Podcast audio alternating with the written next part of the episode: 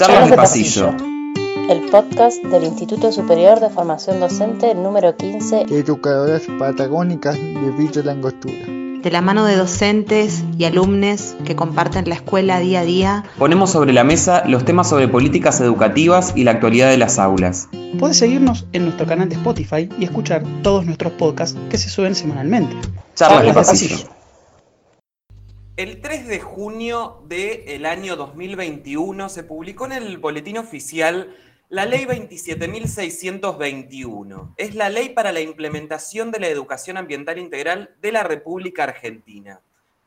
Han sido muchas leyes que año a año y año tras año van llegando y van entrando en los colegios y van intentando hacer modificaciones en el aula.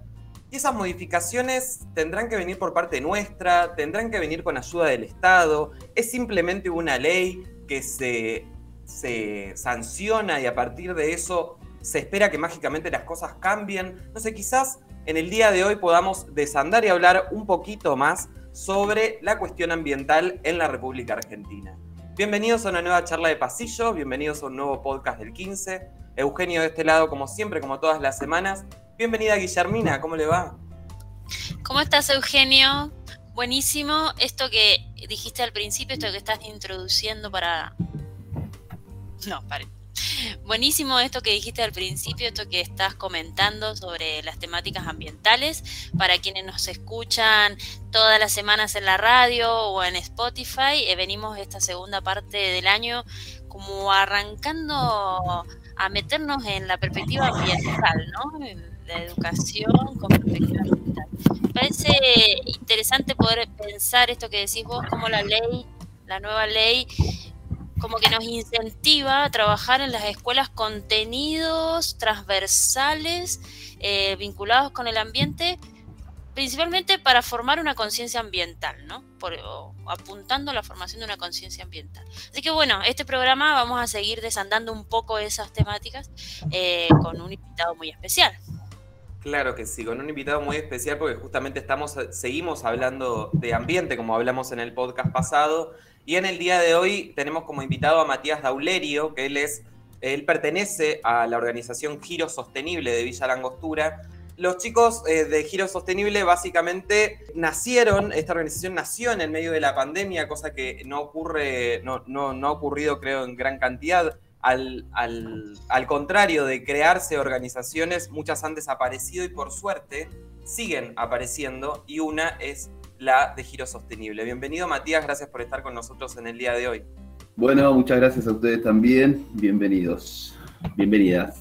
Voy a intentar poder expresarlo porque también es bastante complicado internamente para nosotros ya que la temática es muy abarcativa. Eh, básicamente en la pandemia surgimos como empezamos a, todo esto viene de mucho antes, eh, dentro del contexto dentro del contexto global y del contexto local de lo que sucede localmente con los residuos en Villa Langostura. Tenemos una planta de tratamiento, un relleno sanitario que se, que se realizó, se terminó de construir en el 2010, 2011, 2012, empezó a ejecutarse con un relleno sanitario de seguridad y, y una planta de separación. En el 2017 esa planta se saturó, o sea, se llenó por demás en el menor tiempo de lo, de lo planificado y a partir de ahí eh, se decidió empezar a llevar los residuos a Licurá. Eh, el porcentaje de separación de reciclado con esta, con esta planta es bajo, o sea que la eficiencia de esta planta es muy baja, se habla del 2% solamente de todos los residuos que se generan en Villa Langostura eh, se reciclan. Por lo tanto, a partir de esa situación, eh, surgió el grupo de, que luego se llamaría o se llama Agenda Verde, que es un grupo autoconvocado de vecinos eh, preocupados y con ganas de, más que preocuparse, ocuparse de, la temática de los residuos en Villa Langostura y también entendiendo que parte de, la solución somos nosotros como habitantes del planeta o del lugar que habitamos. Entonces la responsabilidad es compartida Entendemos que hay responsabilidad del Estado en la gestión, pero también hay responsabilidad eh, del habitante, como somos nosotros habitando este lugar, y también hay responsabilidad de los privados ¿no? en hacer cada uno su parte para que la gestión de los residuos sea más adecuada para un cuidado ambiental y social. ¿no? Eh, todo esto venía a que actualmente los residuos se trasladan 160 kilómetros, 169 kilómetros más o menos, un camión por día hacia Licurá. Eh, un servicio que lo pagamos entre todos y es bastante caro. Eh, entonces, ante buscar una alternativa para una gestión más adecuada de toda esta movida, es que surge primero Agenda Verde y en el año de la pandemia, en el 2020, eh, dentro de un, del grupo de Agenda Verde, un grupo nos empezamos a dedicar más eh, enfocados en ser parte de solucionar ciertas cosas que veíamos que no iban a, a suceder de otra manera. Y ahí, de alguna manera, eh, empezamos a, organizarnos como grupo, viendo también cuál era la mejor manera de, de organizarnos legalmente para empezar a aplicar ciertas eh, ciertas actividades, servicios ambientales y enfocado en la educación ambiental también. Y ahí es donde empezamos como primera actividad, si se quiere, a recuperar baldes de 20 litros de, de las construcciones sociales que se están haciendo en Villa Langostura. Esos baldes recuperados los limpiamos, los acondicionamos y se los llevamos, eh, fueron en total siete comercios hasta ahora, que actualmente lo hacemos ya hace un año, que le dejamos el balde a tres grandes generadores de residuos orgánicos, de residuos compostables. Estamos hablando de verdulerías y supermercados que le recolectamos esos residuos eh, dos o tres veces por semana. Más eh, hay un restaurante y, y, tres mercaditos. En total son siete los comercios a los cuales les dejamos el balde, le recolectamos voluntariamente los residuos y por el momento los, eh, los, compostamos, los tratamos, los transformamos en abono, en tierra fértil en nuestras, en nuestras casas. Suelo preguntar o hacer esta pregunta de indagación al principio que tiene que ver con, el invitado en sí, ¿no? Y me surge preguntarte cómo llegaste vos a, a, Villa Langostura y cómo llegaste a ser parte de ese primer grupo que se llama que se llamó Agenda Verde, eh, y qué te lleva a vos como persona a, a, hacer, a formar parte de una organización así. Bueno, mi interés es, genuino de medio nacimiento, innato si se quiere. Me acuerdo de chiquito, me crié en Chuelechó, el Río Negro. Me acuerdo de la televisión ver publicidades de cómo salvaban a las ballenas en Greenpeace. Eh, que tendrá su incoherencia o no, pero bueno, a mí me, movilizó eso, ¿viste? Y, y, después me, entre las me fui a estudiar, eh, pasé por varias carreras, pero la que terminé o la que encontré fue una tecnicatura en medio ambiente, en Bahía Blanca. O sea que vendría a ser como un técnico del medio ambiente. Eh, del medio ambiente, porque ya la otra mitad parece que la destruimos, ¿no? Como humanos. Eh, así que bueno, voy a esperar, soy medio, no sé, viste, de fútbol, no me quiero meter en esos temas, pero bueno. Eh, básicamente estudié eso y en el 2015 vine a vivir a Villa Langostura. Me acuerdo que de chiquito veníamos de vacaciones con mis padres, eh, no a Villa Langostura, pero vinimos a Bariloche, a San Martín, y las primeras veces que vine, no sé, tendría 7, 8, 10 años, la flashé con, el, con la hermosura del lugar, ¿no? Me parecía un paraíso, las montañas, el bosque, el lago, bueno, cosas que ya, que ya sabemos. Y de grande, teniendo la oportunidad de elegir, eh, me, de alguna manera me la jugué en venir acá y el lugar, la verdad, que me recibió muy bien, conseguí laburo, en diferentes cuestiones del turismo, y, pero siempre con este interés genuino de intentar hacer algo con, con la cuestión ambiental. Y bueno, pasó el tiempo, me fui informando, fui averiguando qué estaba sucediendo, cómo era la, la movida acá en Villa qué estaba sucediendo con los residuos, con el consumo. Eh, y surgió esta, una convocatoria que hubo abierta en un hostel en el 2018 eh, con lo que para la conformación de un grupo autoconvocados para, la, para solucionar el tema de los residuos o empezar a ocuparse en esa temática. Y ahí, bueno, asistí a la reunión y de alguna manera fue llevando todo, a partir de ahí, todo este camino hacia la conformación de, de lo que es hoy Giro Sostenible. En, es una co-creación, ¿no? Y, y, somos varios los que participamos en la cooperativa y los que fuimos conformando la, eh, la cooperativa en sí. Hoy somos 10 personas, sí. 10 personas. Sí, viste que eh, cuesta mirar hacia atrás, ¿no? Pero es como, aunque parezca loco, la vida igual te va llevando y vas, vas como por esos caminos, en este caso el ambiente iba por, a, a la par de tu vida, ¿no? O en tu vida en general. Está bueno recordar un poco eso. Y sí. Mm, decís que son 10 personas y particularmente qué es lo que han como qué es lo que están pensando o cómo ven lo de la educación ambiental y esto que introducíamos con, con esto de la nueva ley, ¿no? Creemos que la educación ambiental es vital para, para, generar conocimiento, en generar en la sociedad de lo que está sucediendo y también para transmitir nuestra responsabilidad como que somos parte de, de poder cambiar esta realidad que, humana en el planeta que no es muy buena en cuanto a las condiciones de vida. Eh, a mí me gusta arrancar las charlas por ahí y ponernos en contexto global, ¿no? Y vivimos en un planeta y a ese planeta le llamamos planeta Tierra, eh, aunque el 70% de la superficie del planeta sea agua. Y en ese planeta, entre otras de las incoherencias del humano, ¿no?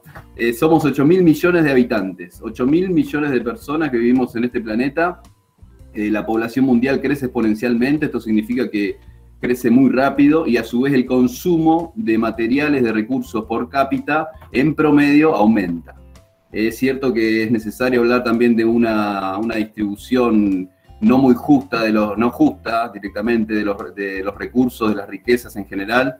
Se dice que el 2% de la población eh, de alguna manera ocupa o utiliza o tiene el 80% de, de las riquezas del planeta.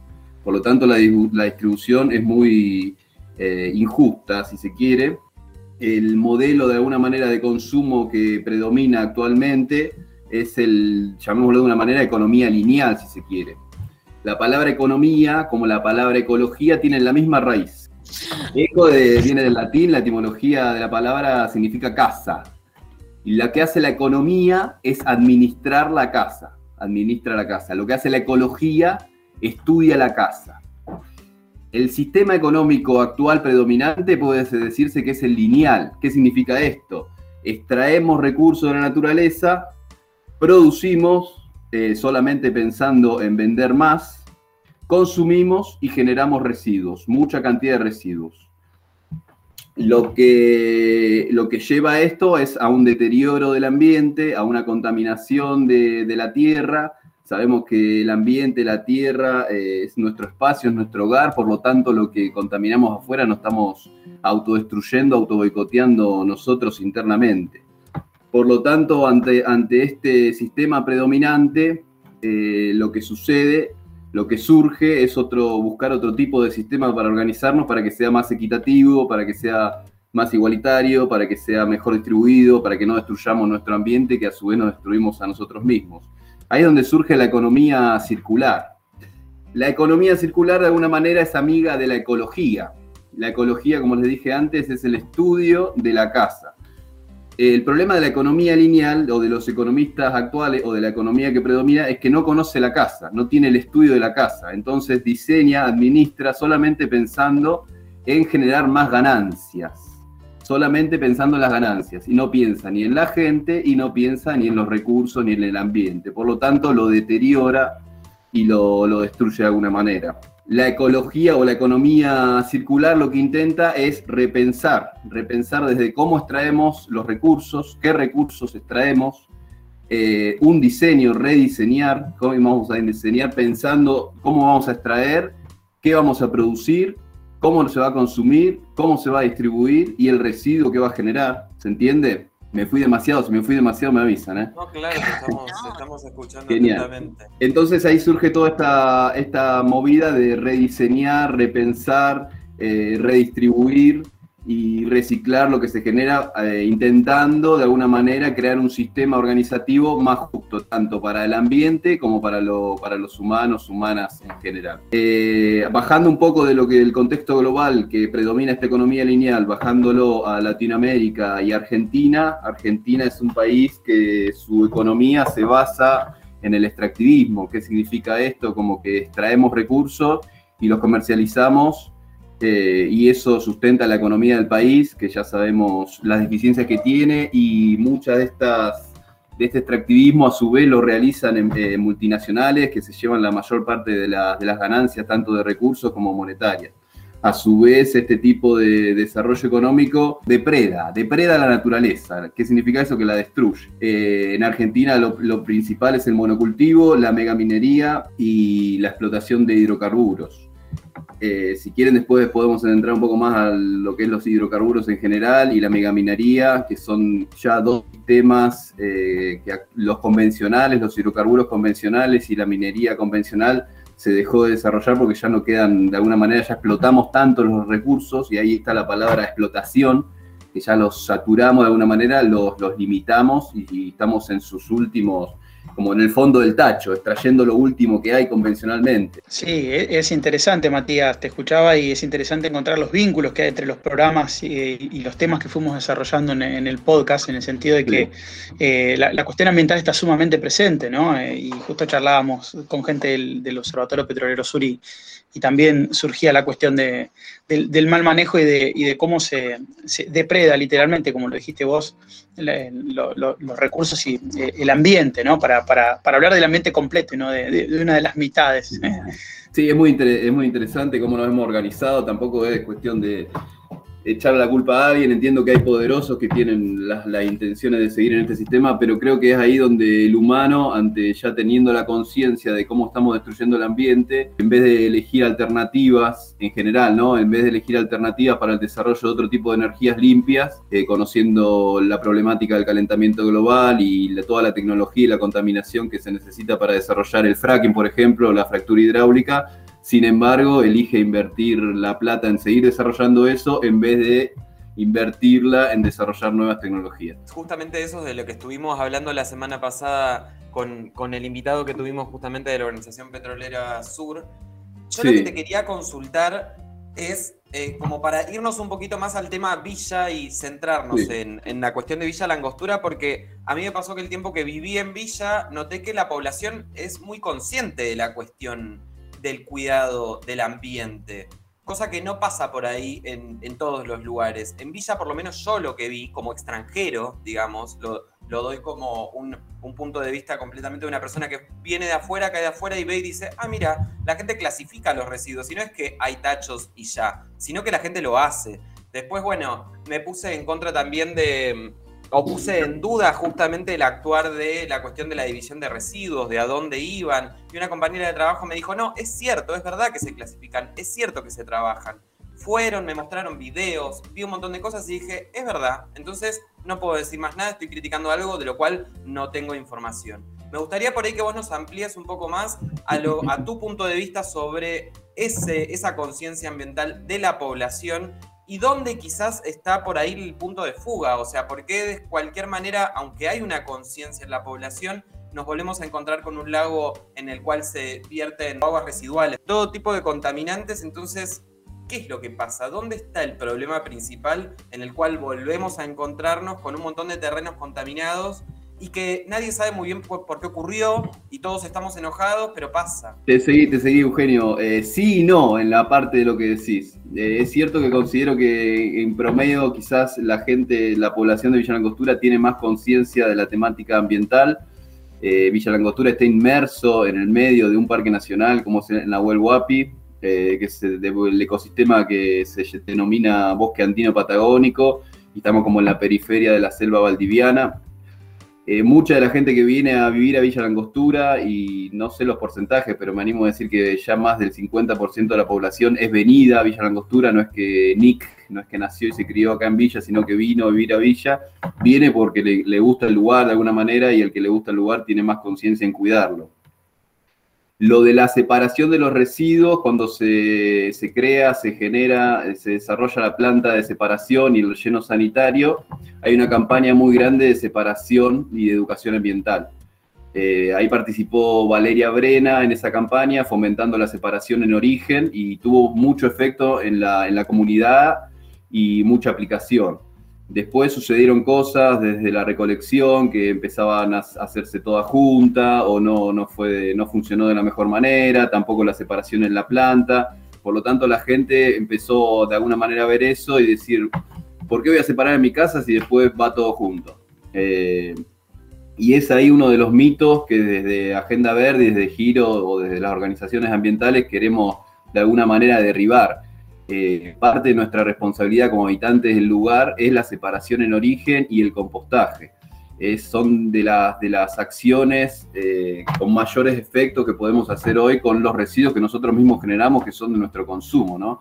El separar esos residuos, el intentar hacer disponer de esos residuos de un lugar adecuado para que se puedan reciclar y si podemos claramente con los residuos orgánicos, los residuos compostables, compostarlos en nuestras casas o si conocemos algún vecino que composte, alcanzarle el residuo, ya hacer esa parte como responsabilidad de habitantes del lugar eh, es un montón y tiene, tiene sus efectos. De alguna manera, eh, si de alguna manera separamos nosotros, de alguna manera estamos presionando o exigiendo a las autoridades que, que realicen bien su parte también. Entonces entendemos que la responsabilidad es compartida. Por ahí, Matías, y pensando en esta responsabilidad compartida, ¿no? Es, bueno, venimos como charlando de programas anteriores, no es solo responsabilidad de la población individuo, ni tampoco es solo responsabilidad de las empresas, pero está bueno reconocer que hay poderosos, ¿no? Y que hay poderosos que, que, que emiten muchos desechos. Y mm, me parece mm, clave poder pensar cómo esto lo podemos llevar a la escuela, ¿no? Y cómo lo, cómo lo llevamos al interior de las clases o cómo, qué podemos hacer eh, en las escuelas, en los diferentes niveles. Nosotros somos de formación docente, eh, estamos eh, con estudiantes que están próximas a, a, recibirse y por ahí es esto, ¿no? Poder cuestionarnos cómo poder poder trabajar con las escuelas y con estas organizaciones. ¿Ustedes tienen em, ya pensado alguna forma de cómo, por ejemplo, llevar esa, esa ley que nos enmarca o quizás lo que ustedes vienen proponiendo, pero ¿tienen algo pensado o cómo lo podemos hacer? Por lo pronto estamos eh, eh, preparando un taller teórico-práctico de educación ambiental y la idea es poder empezar a, a, darlo en las escuelas en general, en las instituciones y empezar a como impartir la educación ambiental que va enfocado desde la problemática global, traído a lo que sucede actualmente en Villa Langostura y nuestra parte como responsabilidad humana, como dentro desde el consumo responsable de alguna manera, tenemos ese poder de, de alguna manera con lo que compramos, con lo que consumimos, elegimos qué queremos que exista. Entonces, si tenemos conciencia, si repensamos al momento de consumir, eh, dentro de las posibilidades también y también, eh, consideramos de dónde viene el producto, o sea, que sea justo producido ambientalmente y socialmente. Si podemos repensar eso y a su vez en el residuo que se va a generar después, eh, ya ahí estamos haciendo una parte, una parte importante como desde nuestra responsabilidad. Está genial lo que decís porque se une un poco con lo que decía en un momento al principio esto de la, de la conciencia ambiental, ¿no? Eh, poder ser conscientes de lo que consumimos, consciente de la basura que, que generamos en nuestras casas y, de, lo, y de las alternativas que hay eh, frente a, a todo eso que se va generando. Por ahí pensar en esos talleres que, que apuntan a más que nada a escuelas de todos los niveles o cómo las están pensando. Por lo pronto lo pensamos en el secundario, por, o sea, tenemos bastante dentro internamente de la cooperativa desconocimiento de la parte pedagógica, de cómo enseñar estos conceptos, y está buenísimo que estemos hoy reunidos acá porque me parece que, la co-creación y ahí el juntarnos, unirnos va a tener más, más fuerza y efecto. Eh, de alguna manera el contacto con, con Valeria vino por ahí y e hicimos una reunión con diferentes maestros eh, para tratar la la ley de educación ambiental y ver cómo la podíamos aplicar en las escuelas y en la sociedad en general. es ahí donde queremos hacerlo de alguna manera en co-creación con, con, ustedes, con los docentes, eh, para que tenga mayor aplicación, mayor fuerza.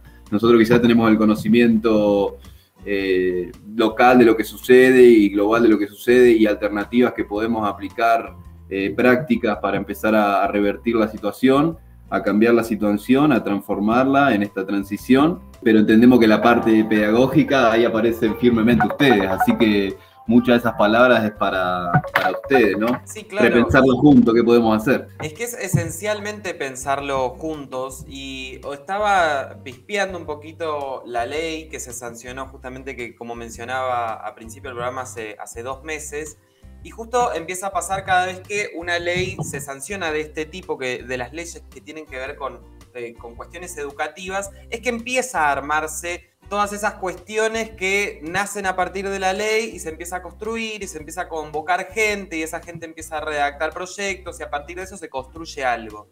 lo que, lo que yo veo que siempre hay como punto de fuga es que justamente se sanciona la ley y ya creo que hasta antes de sancionar la ley está sabido quién se va a encargar de hacer esos trabajos, cuando en realidad creo que debería ser distinto. Es decir, a partir de la sanción de esa ley, como ocurrió hace dos meses, debería convocarse al pueblo a que presente proyectos, a que Giro Sostenible tenga la posibilidad de presentar sus proyectos ante donde sea necesario que se, que se presenten para poder llevarlos a cabo, que los colegios podamos decir de qué manera o qué necesitaríamos nosotros para poder llevar adelante una ley de tipo ambiental y que genere conciencia ambiental en los estudiantes. Es como que siento que se da todo al revés. Viene algo de adentro de un lugar que no sabemos dónde es, se sanciona, se dice cómo va a ser y después se nos dice a nosotros qué es lo que tenemos que hacer porque lo determinó alguien que no sabemos quién es.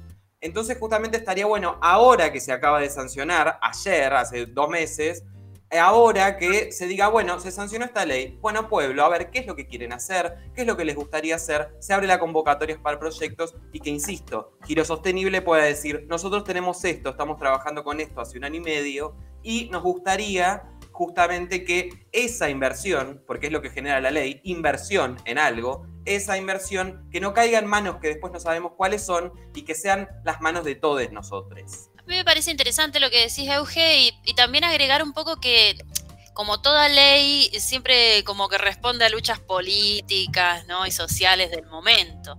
Claramente estamos frente a una situación ambiental, de crisis ambiental, vamos a decir, a nivel mundial y, y ya hemos dicho de que en nuestra zona hay sequía, hay falta de nieve, hay falta de agua y lo venimos viviendo y se va a seguir viviendo.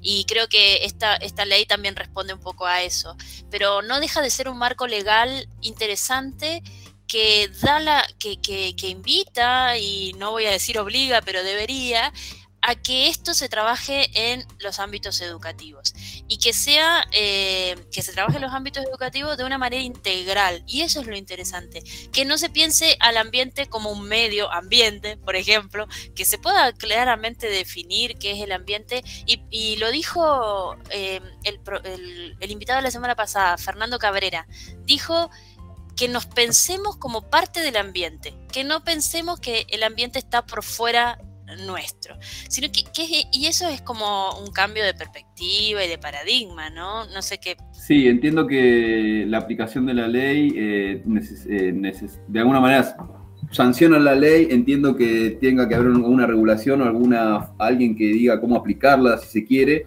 pero entiendo también esto que plantea Eugenio de que tener la libertad en cada lugar adaptado a cada situación, de poder ahí plasmarla de otra manera y entiendo también que tenemos un poco esa libertad eh, internamente nosotros acá. Habría que ver cómo se financia toda esa movida o cuáles son los recursos disponibles para desarrollarla, ¿no? Pero me parece que de alguna manera estamos acá hablando de esto y, le podemos empezar con, con, cierta libertad a darle forma de cómo, cómo aplicar esta ley de educación integral ambiental y también integrar la parte social, ¿no? Dentro del ambiente, en esto de vernos dentro del ambiente y no como algo externo fuera nuestro que que pasa siempre a segundo plano porque las realidades o las urgencias sociales son, son más importantes que lo ambiental. Si las podemos combinar en una, en una movida juntas, de alguna manera, eh, ahí va a tener también más efecto, me da, me da la sensación. Hola, buenos días a Matías y a toda la audiencia. Em, no, sí, a mí el tema ambiental me, me mueve, ¿no? Eh, siento que es una urgencia que la sociedad tome más conciencia, ¿no? Porque siento que hay una persona en la sociedad que ya está mentalizada en que esto no va, no, no está bien. Entonces está mentalizada. Pero me quedo con, con lo que dijo Grille, esto de cómo llevamos esto a lo educativo. ¿No? ¿Cómo lo, trabajamos en, las aulas, en las escuelas? Entonces, mi pregunta iba, las nuevas generaciones, ¿cómo toman esto? Y si vos crees que las nuevas generaciones de alguna manera se están mentalizando mucho más en que hay que cuidar el ambiente para hablar en un futuro en un futuro de un ambiente y no un medio ambiente. ¿Cómo pensás vos que, que los estudiantes lo están tomando esto? La, la pregunta, Fernando. Me parece que está buenísimo esto de convocar a las, de pensar las nuevas generaciones, que me parece que de alguna manera vienen con otro chip y tienen una cantidad enorme de acceso a la información y hay muchas agrupaciones de jóvenes, eh, jóvenes por el clima, por ejemplo, que se, que se agrupan eh, generando conocimiento, conciencia sobre el tema y manifestando ahí su, deseo de empezar a, a que cuidemos el ambiente porque de alguna manera le estamos sacando futuro a las próximas generaciones ya que estamos destruyendo destruyendo el ambiente que van a vivir las próximas generaciones. Eh, ¿Cómo lo llevamos al educativo? Me gusta, el otro día vi que estábamos los millennials, ponele, y la, generación Z, que es la, una generación más nueva, y viene una generación mucho más en general honesta comparado con generaciones anteriores. Y esa honestidad o esa, esa forma de ver de alguna manera la verdad es lo que también nos lleva a intentar cambiarla. Por eso, como que a mí en lo personal me genera mucha esperanza eh, las nuevas generaciones, aunque entiendo también que es necesaria la educación para como guía general en esto de tener el conocimiento de lo que sucede globalmente para poder actuar, actuar eh, localmente. Es muy importante la educación y la educación ambiental en este caso también. Sí, me quedé pensando, bueno, estaba escuchando atentamente y también no, nos interesa a nosotros de este lado, no porque la transversalidad no, no nos pase por el costado, sino todo lo contrario, entendemos que la escuela, como la tenemos y como va, va cambiando, es un, espacio de privilegio precisamente para permitir sembrar esto de la, de la conciencia ambiental y, y ser este, colaboradores y colaboradoras en este trabajo que es arduo y que por fortuna hace algunos años que ya viene dándose y hay mucha gente como vos y otra gente más que trabaja activamente por eso.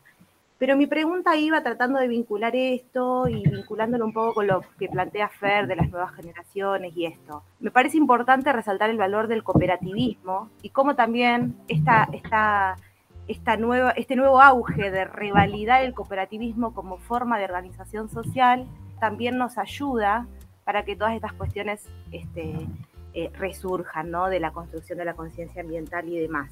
Mi pregunta era, ¿cómo, cuando ustedes empezaron a, juntarse, ¿cómo surge la idea de la cooperativa? ¿Y, ¿Y, qué valores del cooperativismo ustedes pueden resaltar en virtud de poner en valor, valga la redundancia, el laburo que hacen en cuanto a lo ambiental? Digo, ¿por qué una cooperativa y no otra forma de organización? Eh, sí, de alguna manera el, sistema que predomina son las empresas y que se basa en un sistema competitivo y esa competencia muchas veces llevó a no tener en cuenta ni lo social ni lo ambiental y a, a depredar y estropear el ambiente como lo que estamos sucediendo actualmente.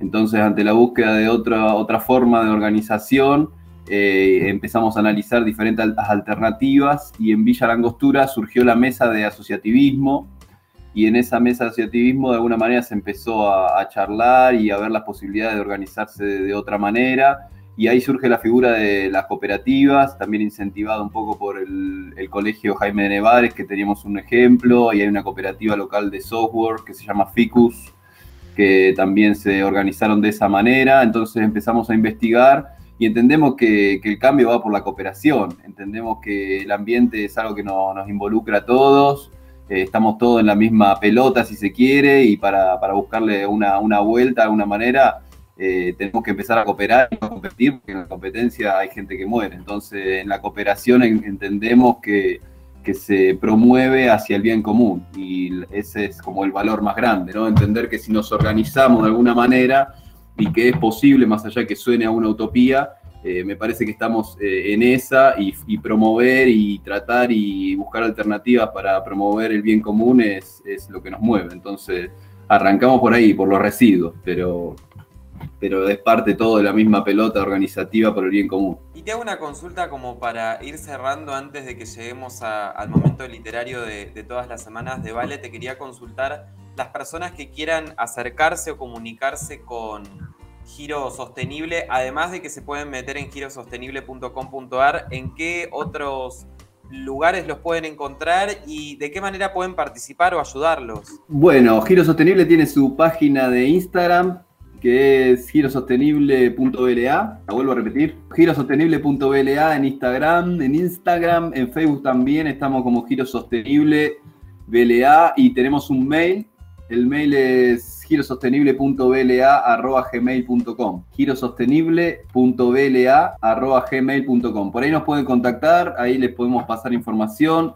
les podemos contar todos los proyectos que tenemos, las ideas que tenemos, las cosas que estamos haciendo, las que queremos hacer.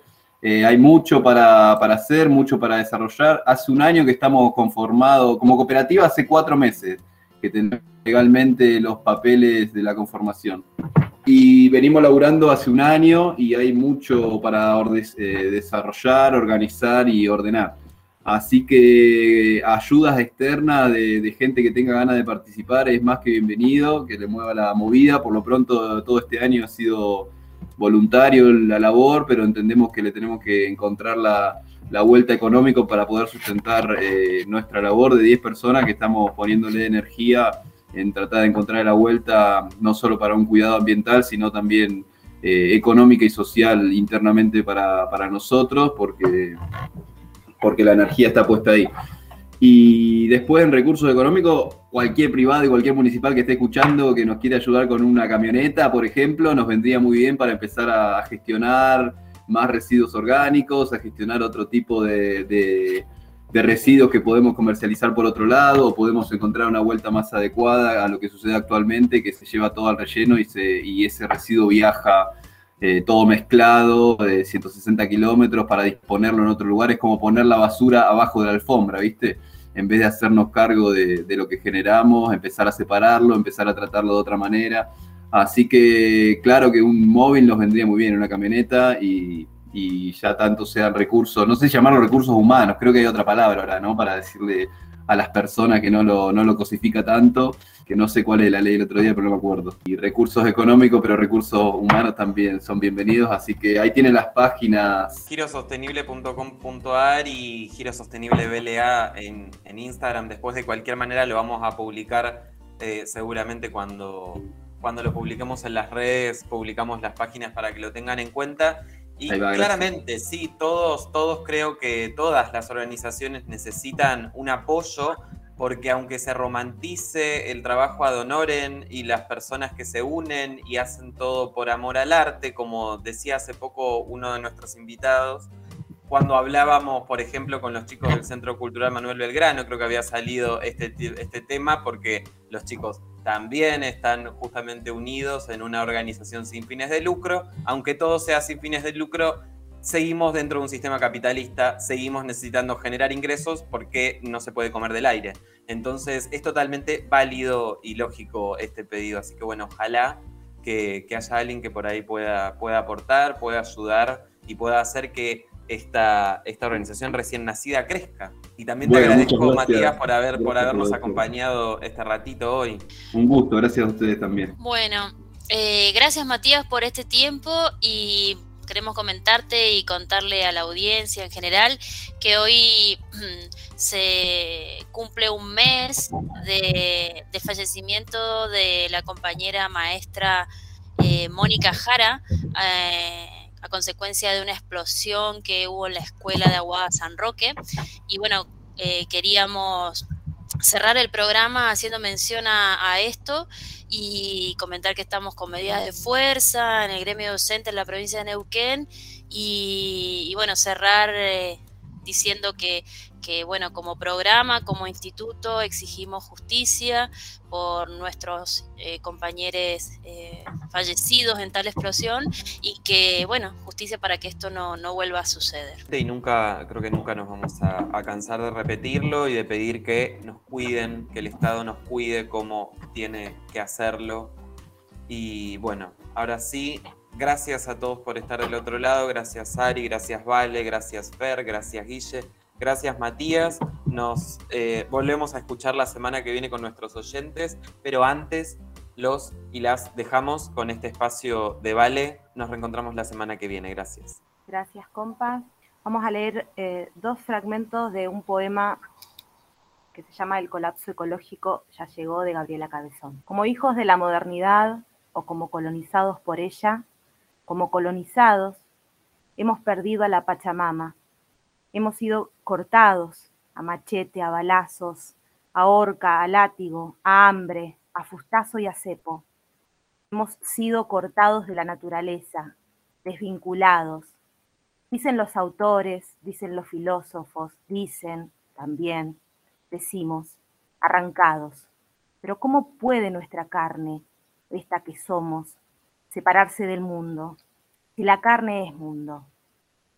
La crisis climática, el veneno en el agua, el fuego en todas partes, la muerte que avanza como una arrasadora, película gris que se come todo, para hacerlo parte de sí, todo, cosa yerta, todo se come, menos los campos de soja, menos las megaminerías, menos los agujeros del petróleo, menos las granjas industriales de animales, menos los edificios de lujo, que son su bandera, su corazón, su razón de ser, su máquina venenosa de acumular capital.